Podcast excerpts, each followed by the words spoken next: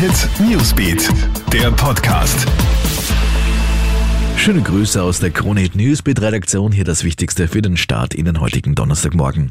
Corona-Ausbruch in einem Casino in Zell am See. Ein Mitarbeiter wurde positiv auf das Virus getestet. Sämtliche Kollegen, die mit dem Mann zusammengearbeitet haben, wurden außer Dienst genommen und getestet.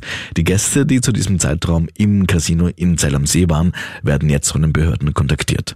Wir bleiben gleich beim Thema, werfen aber einen Blick rüber zu unseren Nachbarn, wo es jetzt eine große Testpanne gibt. Lange warten heißt es nämlich bei Reiserückkehren in Bayern.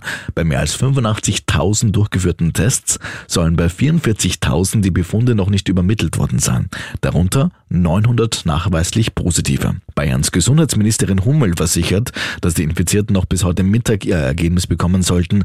Grund für die Verzögerungen seien vor allem Probleme bei der händischen Übertragung von Daten und eine unerwartet hohe Nutzung des Angebots. Nach dem Team HC Strache hat gestern auch die FPÖ ihre Liste für die Wienwahl präsentiert. FPÖ-Spitzenkandidat Dominik Nepp dürfte auf das prognostizierte Wahldesaster offenbar schon vorbereitet sein. Mit klaren Ansagen darüber, wie viele Prozent der Wiener Stimmen er sich erhofft, hält sich der Freiheitliche zurück. Erstmals seit 25 Jahren steht Paris Saint-Germain im Halbfinale der Champions League. Der französische Fußballmeister hat aber eine ordentliche Portion Glück benötigt. Schließlich war es ein Last-Minute-Sieg gegen Atalanta Bergamo. Nach dem 2 zu 1 geht es am Dienstag entweder gegen Leipzig oder Atletico Madrid weiter.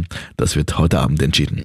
Und der Next Top Wasserfälle sind die Krimler Wasserfälle. Die sind mit mehr als 22.650 Postings ein richtiger Instagram-Star und die mit Abstand beliebtesten heimischen Wasserfälle.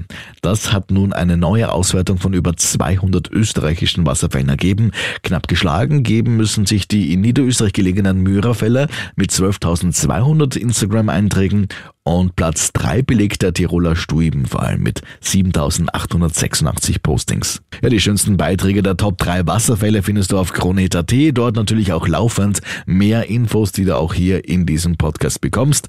Wir würden uns freuen, wenn du diesen auch abonnierst. Schönen Tag noch.